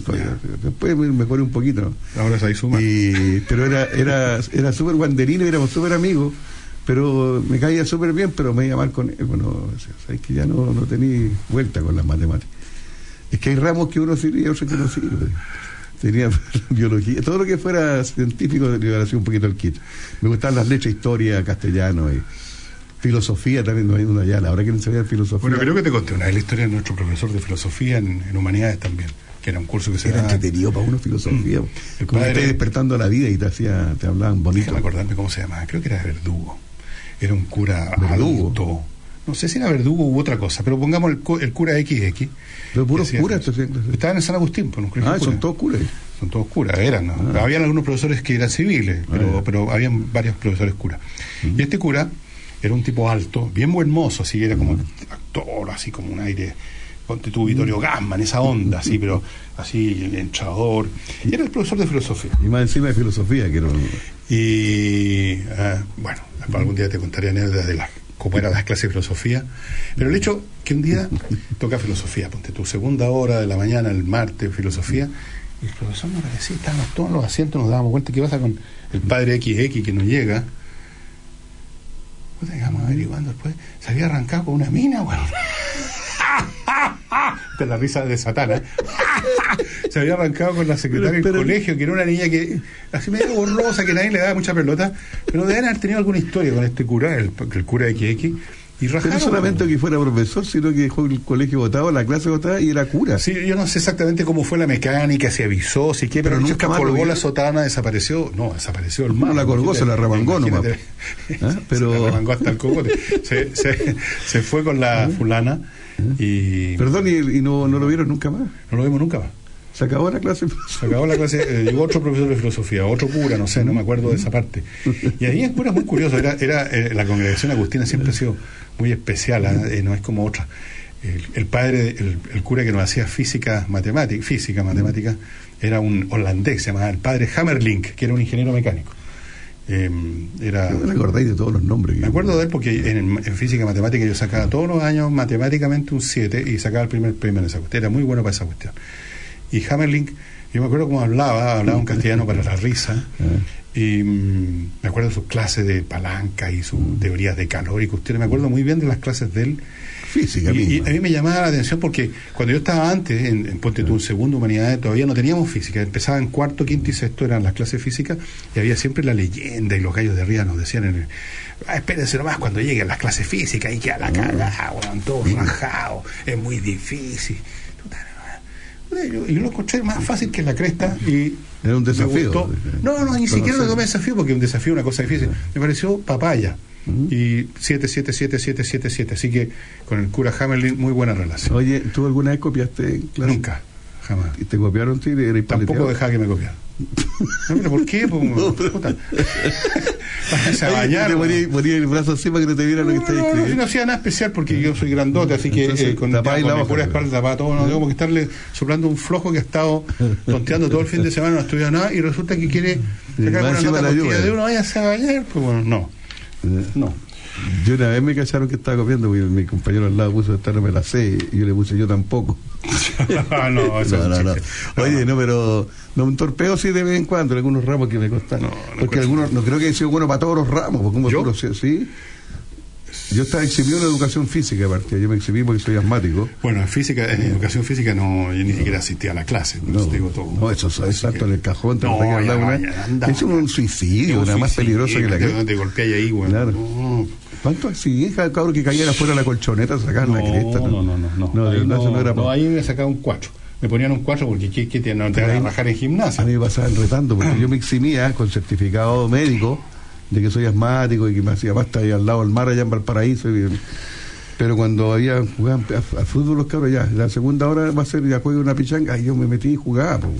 Entonces el profe decía, "Señor Salaña, usted me dice, ¿no puede hacer ejercicio físico? ¿Puede estar jugando la pelota? No, profe, dice, estoy al arco nomás. El que, juega al arco no se mueve mucho. se mueve mucho. Mentira, pues yo jugaba, pero... pero ahí, Estoy acordándome de otros maestros. Me estoy acordando En el día del maestro. El día del maestro me acuerdo del padre, el padre que nos hacía historia. Por supuesto, como yo soy tan bueno para los nombres, ya se me olvidó el nombre, ya me voy a acordar. Pero me acuerdo del apodo, le decíamos Chimpilo. Antes, ¿De dónde salió esa cuestión? Chimpilo. Chimpilo. No sé por qué. Y también era cura. Cuidado, Chimpilo, ahí viene Chimpilo. Entonces Chimpilo, Chimpilo. era otro de estos curas grandes, así más poderosos. A lo mejor no eran tan grandes, pero es que uno era más chico. También. No, yo era grande ya. Fanfarrón, medio fanfarrón el cura, sí, pero buena onda. ¿eh? Y ese era el cura de historia. Valcárcel, ahora me acordé. Murió no hace mucho en Concepción, creo. Estaba retirado ya de, de la congregación agustina. Y fíjate, bueno, yo, como te digo, encontraba papaya física y todas esas cuestiones, y me gustaba mucho más historia, y hasta el día de hoy. O sea, eh, ahí es donde encuentro las dificultades y los- lo que tú llamarías desafíos, no en matemática ni en física. Aquí, porque es un tema de entender algo que me cuesta más entender a mí, que es la gente. po. Ahí está el desafío. Y la historia tiene que ver con las acciones de los seres humanos. Y lo conocí- encontraba muy entretenido por eso y, y me gustó hasta el día de hoy. Leo mucha historia, casi lo único que leo en realidad a esta altura. Y lo otro lo encontraba muy fácil. Y historia, historia, historia. Entonces, el cura pensaba que yo iba a hacer, iba a seguir sus aguas, iba a hacer, iba a estudiar pedagogía en historia, cosa que no, no hice. Y tenía una manera de. Perdón, pero tú saliste del colegio historia. y al tiro estudiaste lo que estudiaste. ¿o Sí, no? sí, al tiro. Eh, tenía una manera de enseñar historia que, que, lo, que lo hacía que lo hacía particularmente entretenido. Tú te acordarás quizás que en esa época en el colegio el libro para historia de historias era el de Frías Valenzuela. Mm. Sí, pues, ¿te acuerdas? uh, El texto, un texto, Sí. unos textos re feos, Sí, además. era- como el libro era feo. no eran no eran físicamente muy atractivos. Pero todo, lo, todo está en Frías Valenzuela. Frías Valenzuela, la historia de Chile. La lista de útiles salía ahí, Historia universal de Frías Valenzuela y la cuestión de... Entonces, como a mí me gustaba el asunto y quería saber más, quería saber más, esa es una de las gracias de la historia, que siempre es como una cosa infinita. En matemáticas no, po. Eh, Una vez que tú te sabes lo, eh, claro, una vez que te sabes los axiomas de Euclides o, o sabes desarrollar eh, ecuaciones y resolver problemas, es más o menos después se convierte casi en un mecanismo. Y el En resultado historia no, po. mismo, hay más y hay más y hay más y nuevas interpretaciones y se descubren nuevas cosas. Entonces, me acuerdo que en las clases de historia de Valcárcel, aparte del libro que nos pedía, que era el de Frías Valenzuela, yo me compraba otro que era de Ricardo Krebs, un historiador, Ricardo Krebs Wilkins, creo que se llamaba, que era profesor de historia en la Universidad Católica, murió también. Y lo conocí alguna vez personalmente, un, un hombre muy agradable. Y su historia era más densa, era con más material, ya, entonces. Ese también. Y después con un amigo del colegio, Luis Alfredo Pero en tu colegio era de hombre, ¿no? ¿no? de hombre, ¿no? Eh, también le gustaba mucho la historia y decidimos, mira los par de huevos, decidimos, vamos a escribir una historia universal. Nosotros, cabros de mierda, de 14, 15 años, vamos a escribir una historia. Historia universal. Y entonces un día nos juntamos en su casa a juntar libros, unos libracos gigantes de historia. eh, para escribir el prólogo de lo que íbamos a hacer, por supuesto, hasta ahí no llegamos. El pues, prólogo. El, pro- el proyecto Sí, llegó hasta el prólogo, si es que lo escribimos. ¿Cómo pensar escribir una historia de No, nada, pues tontera de cabros chicos, po, Alba, no, Uh. tonteras de cabros chicos. Pero eso es lo que nos gustaba, la historia. ¿Y tenían profesoras mujeres también no? No. No, la mujer es la única mujer que había de esa secretaria que se La casó con secretaria. el, con el cura de Por filosofía. eso se enamoró del profe, la única mujer que había no tenía donde comparar. No te cuento porque yo como estoy en el liceo, el liceo 3 de Hombres Paraíso que todavía existe y tengo grandes amigos ahí, tenía un profesor y profesora. Y normalmente la profesora de francés siempre está todo enamorado de la profesora. Siempre era bonita? como bonita la profesora de francés. Sí, no, preciosa. Queridos amigos, Sí, vamos a, la vamos luz a Volpone conjugar de el verbo être. Je suis, tu es, il est. Nous sommes, vous êtes, ils ont. Ahí ya me acuerdo todo. Yo me acuerdo que una vez se enfermó y, y tuve que eh, designar a unas tres o cuatro alumnos que la fueran a visitar a su casa y me eligieron a mí entre ellos. ¿Sabéis por qué me eligieron a mí? Para cualquier cosa que iba a hacer fuera del liceo.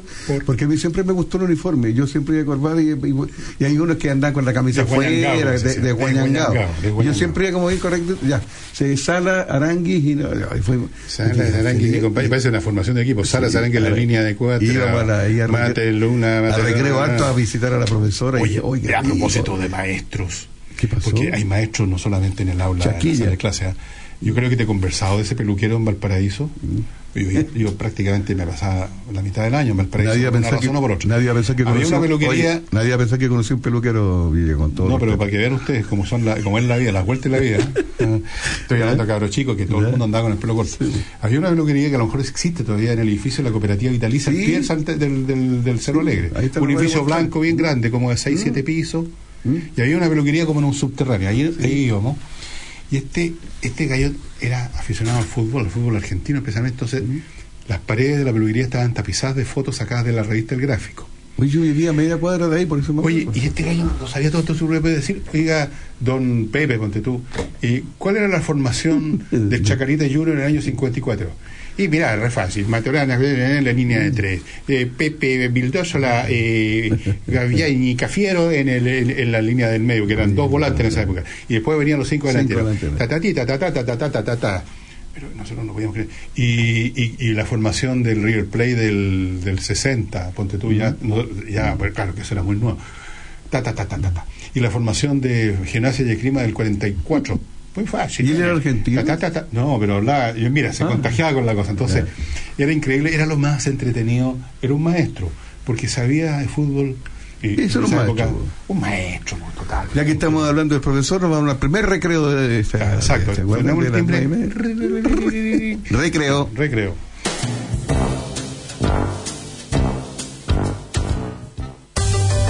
Seguro se trata, llame al 22 496 5000 y en solo tres tonos, un profesional estará a su servicio entregándole la mejor atención. Seguros para empresas y personas, seguros de bienes físicos y financieros, seguros de vida y salud. Más de 85 años al servicio de nuestros clientes. Agencias Brinner Corredores de Seguros, la calidad de servicio que usted necesita. Con deportes se vive mejor, junto a Milton Millas. Es una presentación de Clínica Med. Devolvemos a los deportistas a su hábitat. Hoy, la endorfina. Sin lugar a dudas, que hacer deporte genera una serie de beneficios al cuerpo. La salud física y mental se ven beneficiados con los ejercicios diarios y en esto juega un rol importante las endorfinas. Estas son hormonas que secreta el sistema endocrino y tienen la importante función de generar en la persona la sensación de bienestar y placer. Esto se produce una vez que son estimuladas, lo que ocurre generalmente por la actividad física. Existen muchos estudios que determinan que por medio del ejercicio viene la secreción de la endorfina, generando beneficios sobre todo en la regulación del estrés y la sensación de bienestar post ejercicio, lo que hace una vida más placentera y más llena de optimismo. De hecho, el ejercicio por sí solo disminuye la fatiga en un 50%, porque dentro de los mecanismos que se producen en la regulación hormonal es fundamental todo esto gracias a la endorfina. Por eso, los especialistas recomiendan hacer deporte a lo menos tres veces a la semana. Así se sentirá mejor, más pleno y más feliz. Haga deportes, coma sano y vivirá mejor. Con deportes se vive mejor, junto a Milton Millas. Fue una presentación de Clínica Med. Devolvemos a los deportistas a su hábitat. Es duro escribir estas palabras. Me has acompañado en las buenas y en las malas. El amor nos pegó de primera. Y aunque lo dejamos todo en la cancha, esto no da para más. No eres tú, soy yo. Adiós, pichanga de los viernes. Tuvimos una buena racha. Si una lesión te aleja del deporte que amas, ven a Clínica Meds y encuentra todo para ayudarte a volver. Imagenología, kinesiología y traumatología. Clínica Meds. Devolvemos a los deportistas a su hábitat.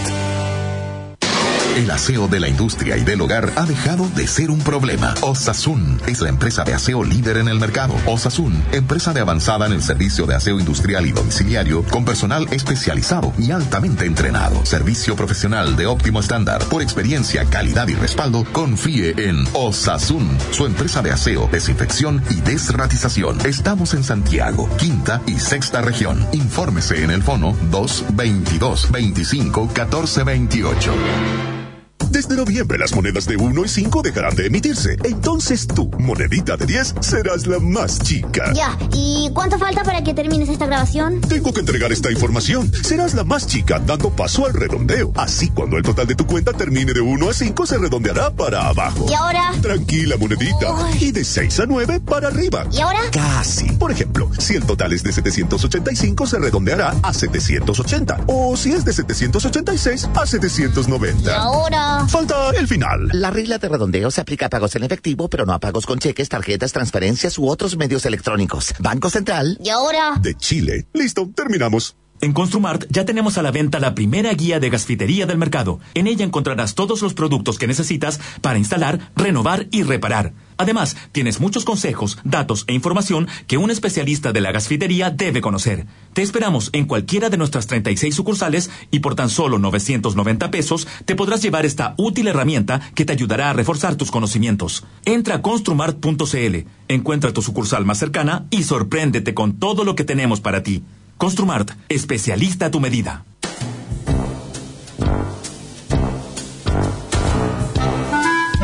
Estamos presentando por Agricultura Todas las noches son viernes. Un encuentro diferente con Fernando Villegas y Álvaro Salas.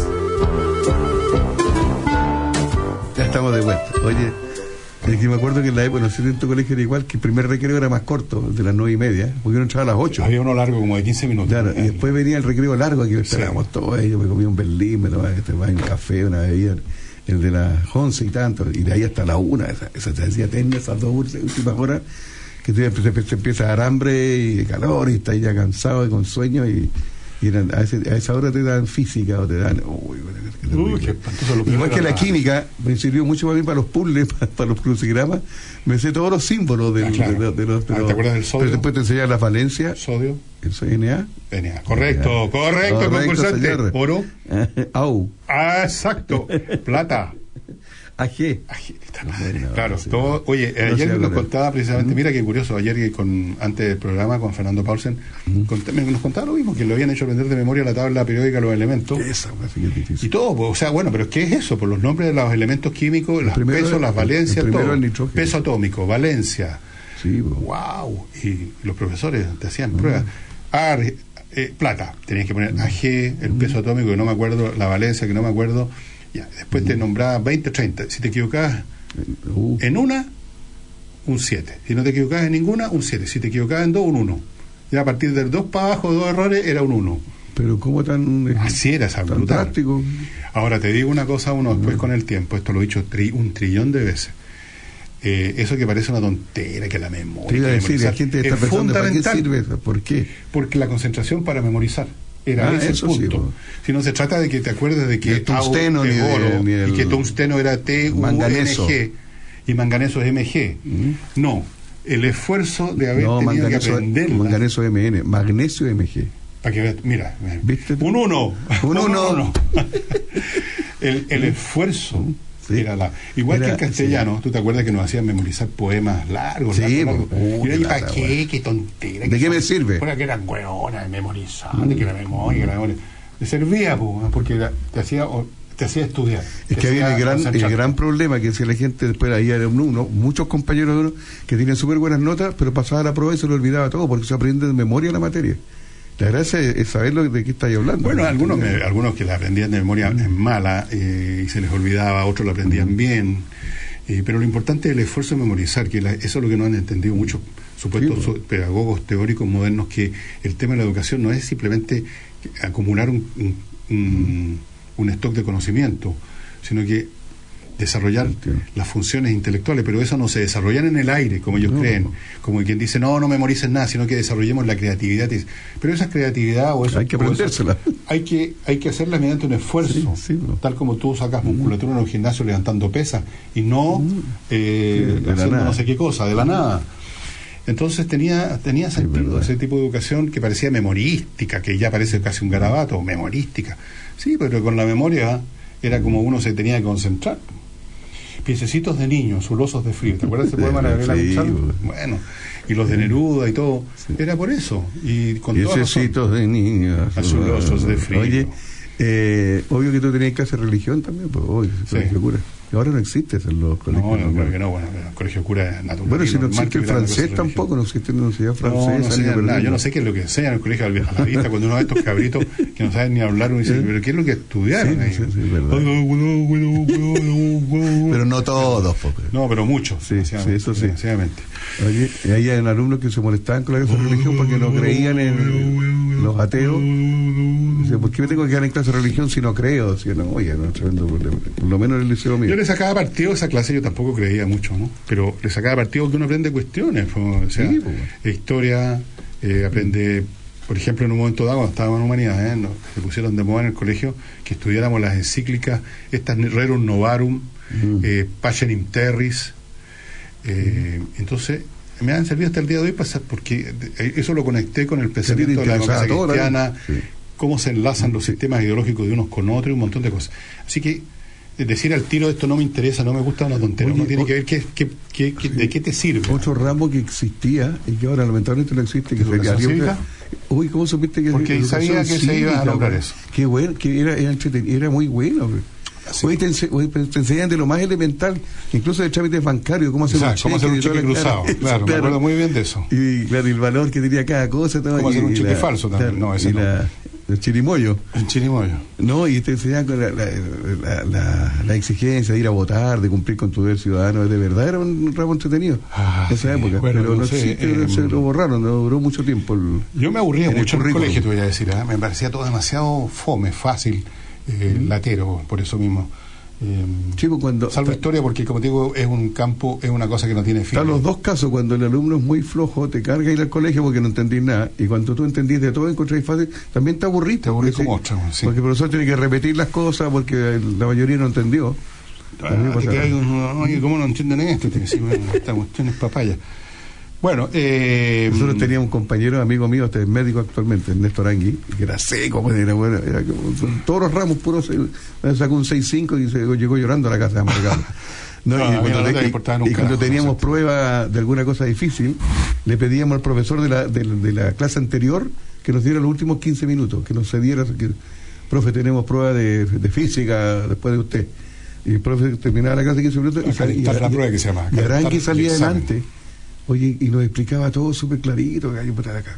De ¿Y qué fue de él? ¿Supiste de él? Ahorita, Actualmente el médico jefe del hospital Gustavo Frique. Bueno, este es un gallo con cabezón. Sí, pues no sé. Como, Sí, pues. sí, te conté una vez que fue trabajar los trasplantes con Kaplan, era el brazo derecho del doctor Bueno, ahí que está, falleció. pues, ahí está, pues. Ahí está, pues. Yo, cállate, empecé con él en la música, que increíble. ¿eh? Porque participamos en festivales y él tocaba guitarra y cantaba y componía.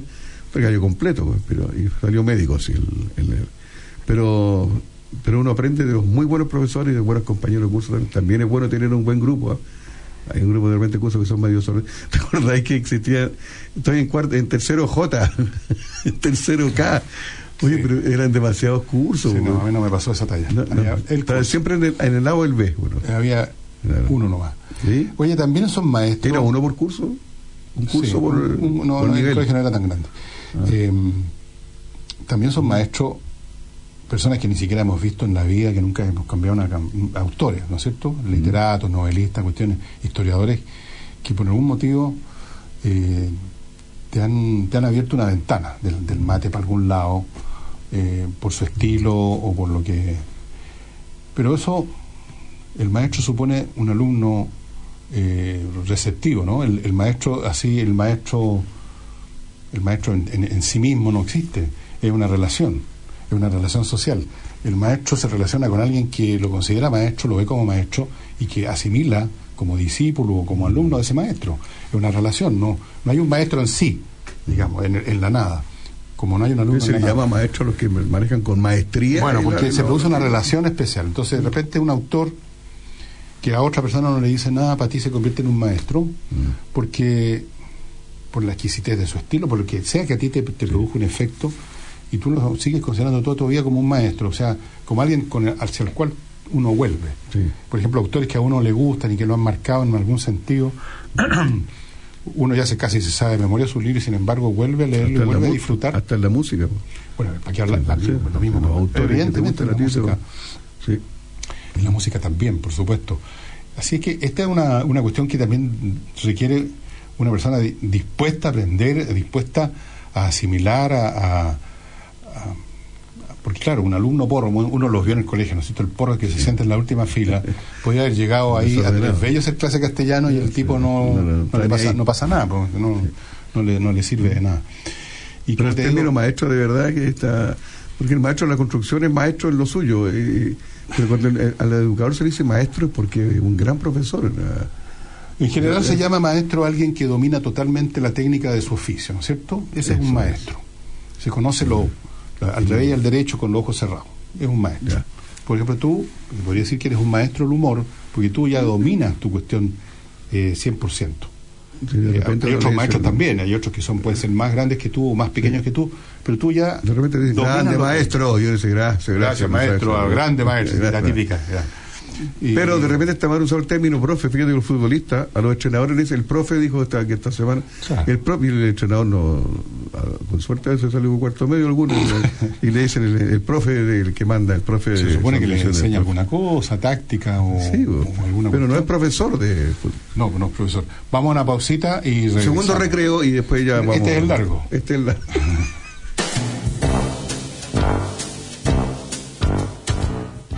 ¿Te acuerdas que antes había que pararse en la calle para poder parar un taxi? Y si no venía uno, ¡chao! ¿Y te acuerdas que para la estufa había que llamar al camión del gas y te llevaban un balón?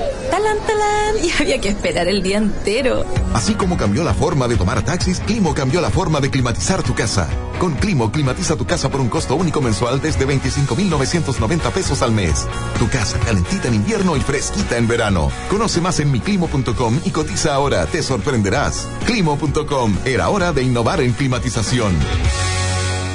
Coopeuch cumple 50 años haciendo realidad los sueños de sus socios. Averigua cómo ser parte de la cooperativa en www.coopeuch.cl o llamando al 600-200-1200. Sé parte hoy de la cooperativa y podrás acceder a productos financieros responsables y disfrutar de los múltiples beneficios creados especialmente para sus socios. Coopeuch, 50 años unidos por lo que quieres.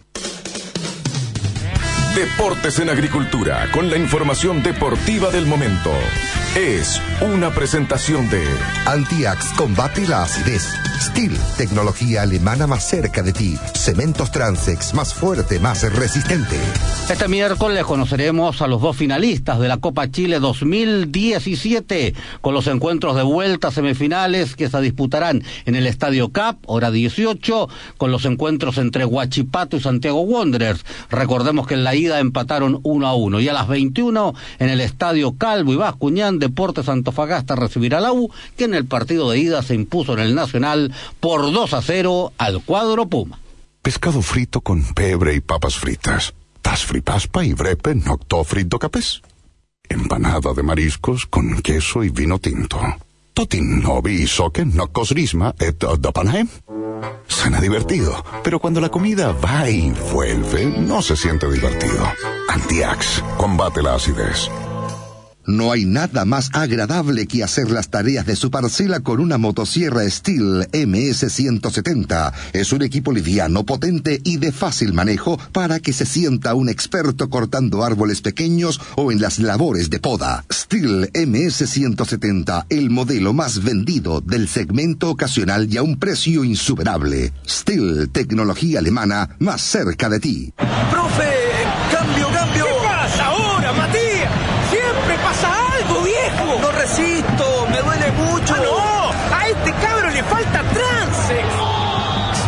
resistencia? ¿Quieres cementos Transex? Más fuerte, más resistente. Y ahora saco nuevo formato de 25 kilos. Para más información ingresa en www.empresastransex.cl.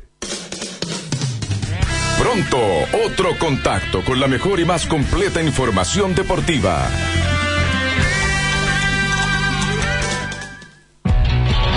En Salcobrand tenemos una buena noticia para ti. El bienestar no es algo inalcanzable, caro o lejano en el tiempo. Es una forma de vivir. Por ejemplo, es disfrutar con la sonrisa de tu hijo cada mañana. En Salcobrand eso es lo que más nos importa, porque tu bienestar no tiene que esperar. Salcobrand, tu bienestar es hoy.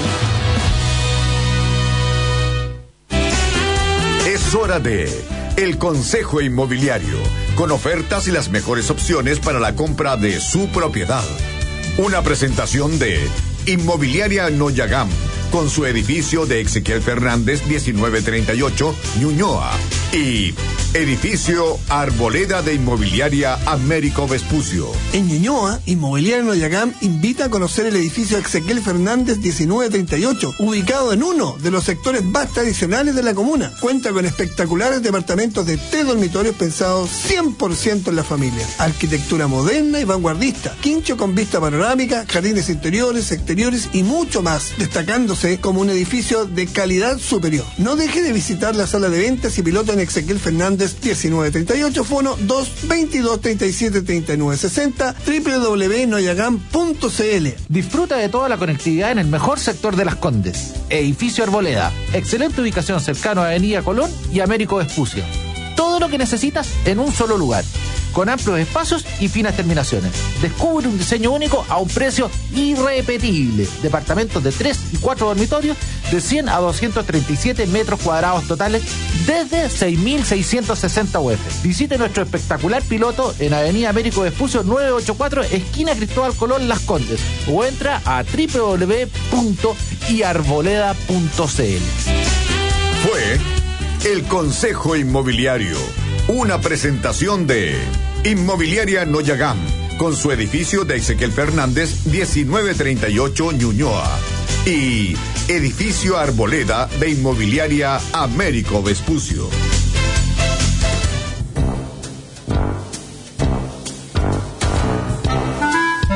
Estamos presentando por Agricultura Todas las noches son viernes. Un encuentro diferente con Fernando Villegas y Álvaro Salas. Estamos de regreso con esto de los maestros. ¿Siempre fuiste a clase en la mañana o tuviste jornada, el- de la tarde también? En un, en, un, eh, en un tiempo era Después mañana y tarde y en otro momento era una jornada larga que duraba hasta las 2 o 3 de la Mira, tarde. me voy a pegar un viejazo. Antes era, estudiaba de clase en la mañana y salía ahí a la hora de almuerzo. Exacto. Y había otros que entraban en la tarde, al mismo colegio, o sea, en las mismas salas y todo.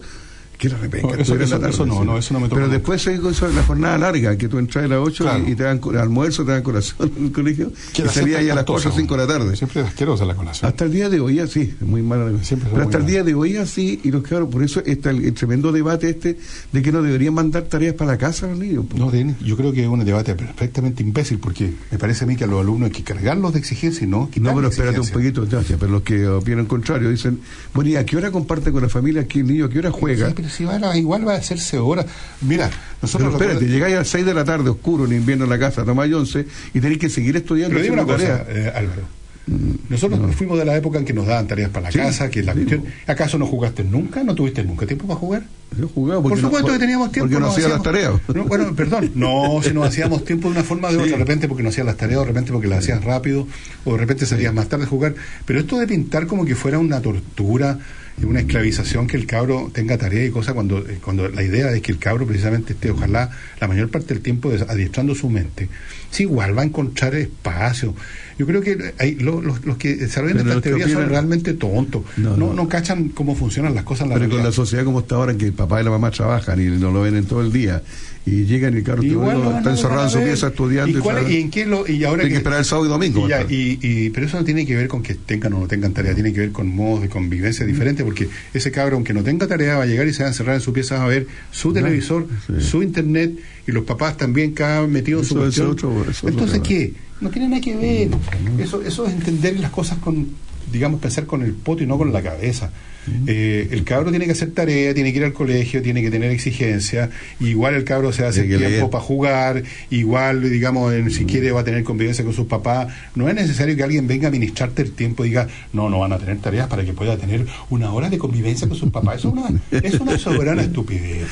hombre. Si la convivencia la vas a tener, no la vas a tener por otros motivos y no porque te dejaron en el En lo reloj que sí estoy de acuerdo contigo, aunque sea, aunque no tenga tarea, el cabrón chico, ahora hoy día igual se encierra en su pieza. Igual, pues, o- entonces, o- ¿de qué están sí, hablando? sí, ¿Qué eso es verdad. Sí. ¿Ves ya. tú que son tonterías? ¿Qué Más digo? vale que haga tarea a que esté, digamos, pateando piedra o viendo tonteras o viendo películas porno o, o haciendo bullying a, a otros compañeros. Eso es lo otro, Y el ocio, tú sabes que el ocio es la madre de todos los vicios, porque eso sí que es verdad. Entonces no hayan que hacer y se aburren además. Y entonces la Oye, convivencia con el papá consiste en pedirle plata para ir a tomarse una cerveza. Hoy tocaste, el tema, eh, tocaste el tema del bullying, eso es- ha existido siempre. ¿eh? Ahora se llama bullying, pero Pero era un mateonaje por lo menos en directo, Sí, o sea, por lo sí. menos tú tenías la posibilidad de saber quién te está haciendo bullying y Sí, ahora no, ahora- tenías ahora- la posibilidad de mandarle un combo. Sí. Ahora una maricona hecha a distancia y por una patota. sí, Lo es encuentro verdad. espantoso.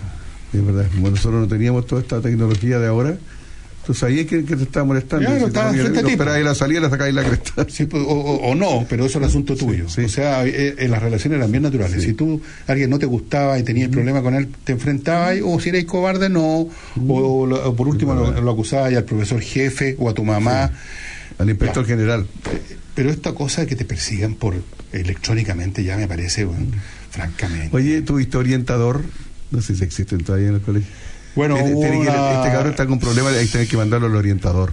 Bueno, hubo una vez un, había el profesor de inglés. El profesor de inglés era el padre Walker.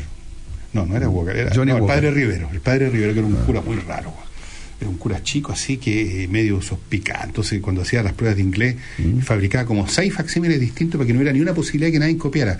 El tuyo era distinto al de todos, al de los cuatro o cinco que te rodean. Entonces, habían varios facsímiles. Y ese gallo estuvo a cargo un tiempo del tema de la orientación y organizó que llegaran unos psicólogos Charlas. de la Universidad de Chile a hacer unas pruebas de inteligencia, de vocación y cuestiones. Y se suponía que él manejaba todo, pero lo manejó pésimo porque a un cabro que sacó un coeficiente intelectual un poco más bajo que lo normal, pero dentro de lo normal, digamos, en vez de sacar 100 sacó 90, ponte tú. Y que lo echaron. No, sino que lo llamó y dijo, oiga, usted no tiene inteligencia para estudiar en la universidad. Bien- muy buena- orientador, súper orientador. Era un desorientador.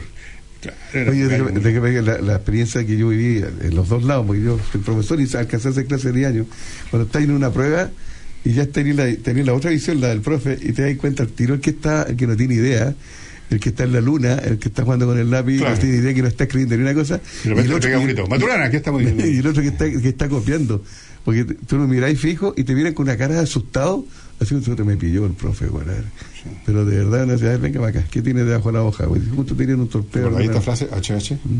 Esa, hecha- es simulado HH. HH. HH, HH. Cuando te lo hacían formar, en fila antes de entrar a la, a la primera hora, te hacían formar. Y tomar distancia. Y toda la cuestión. Entonces, el inspector iba- era como un oficial, así, eh, paseando por las filas. ¿eh? Entonces, cuando se acercaba, por supuesto, los cabros están eh, hablando cosas, intercambiando. Entonces, cuando se acercaba, el, el inspector iba a pasar, eh, empezaba, así con los. HH. Que HH es hueón, hueón, ¿entendís tú? Ah. O sea, eh, ubica, HH, HH, hueón, hueón, hueón, HH, HH. Eso era todo. Eso era el Y- HH. pero era la ahí- advertencia que venía el inspector. Ah, era para. Era un, Para que te ah, pusieras serio. Para que te pusieras ahí, weón, formado como yo un estaba soldado. chico en el colegio y te revisaban las orejas y te revisaban si ya hay pañuelos y si ya hay peineta. no, es extremo. Unas peinetas negras, sí, qué cosa, una porque peineta, en una época de pantera. suciedad espantosa, Claro. Qué horror. Y si ya hay pañuelo, que que el pañuelo ya es antihigiénico. po. Sí, pero sí, tenías no. que tener. Y Éramos oye, me revisaban las orejas. Oye, éramos todos muy cochinos.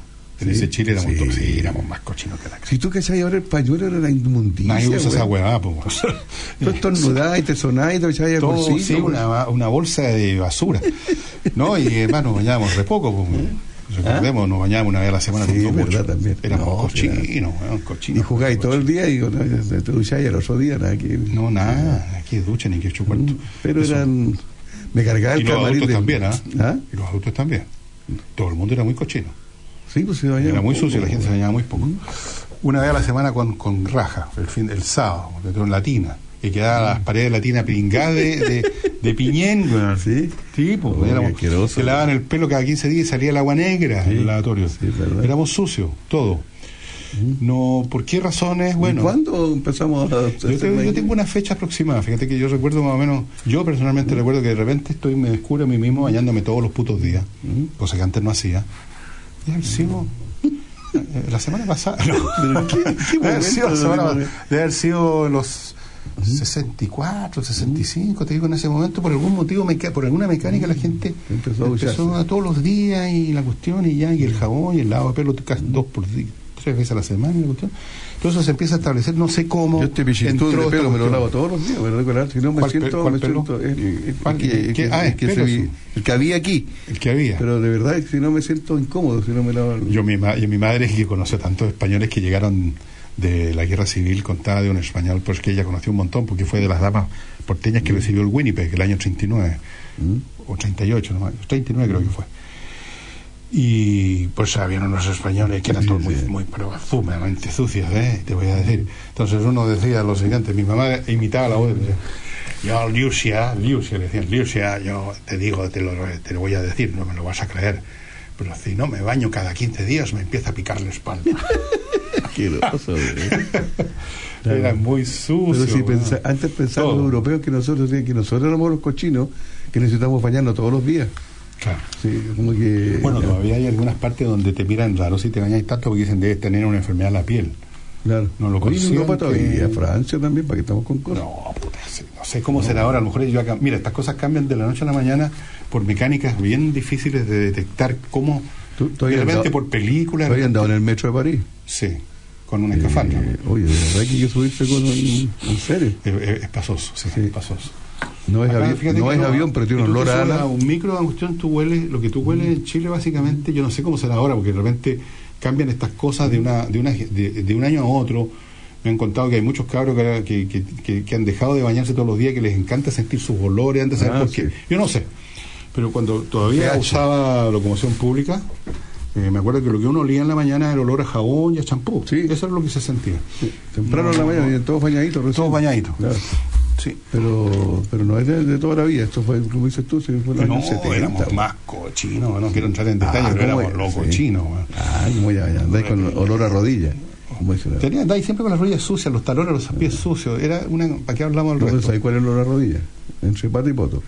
Ese olor. ¿Entre ese pata y olor- poto? El olor a rodilla, está justo ahí en medio. No, pero de verdad yo. No, te, te cae un día Sopapo se decía en esa época, olor a sopapo, sobaco, patipoto. Sopapo. Sopapo. Ya, pero no hablemos de los olores, estamos hablando del día del maestro. No hablemos de los perfumes, Y se nos se nos la ha terminado acabó programa. la clase este lunes 16. de- Oye, eh, bueno, un saludo a los maestros que todavía queden, porque deben haber algunos que ven su, su trabajo como una cosa de realmente transmitir un, un interés por, la, por, el, por el estudio. Y saludo también a los pocos alumnos que queden, si es que alguno está escuchando este programa, que, que realmente piensan que el colegio y la universidad es un lugar para aprender y no para ir a huevear. Esa es la idea. ¿No es cierto? Bueno, hay muchos profesores y alumnos que hasta ahora están con- acompañándose de Radio Agricultura, profesores que están preparando la clase de mañana o realizando pruebas y algunos que están calentando alguna prueba.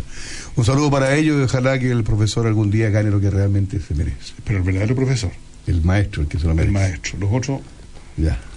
A propósito, voy a ver si hay algún chiquecito por aquí de tantos días. Ya. nos vamos. Sería todo. Hasta mañana. Chao. En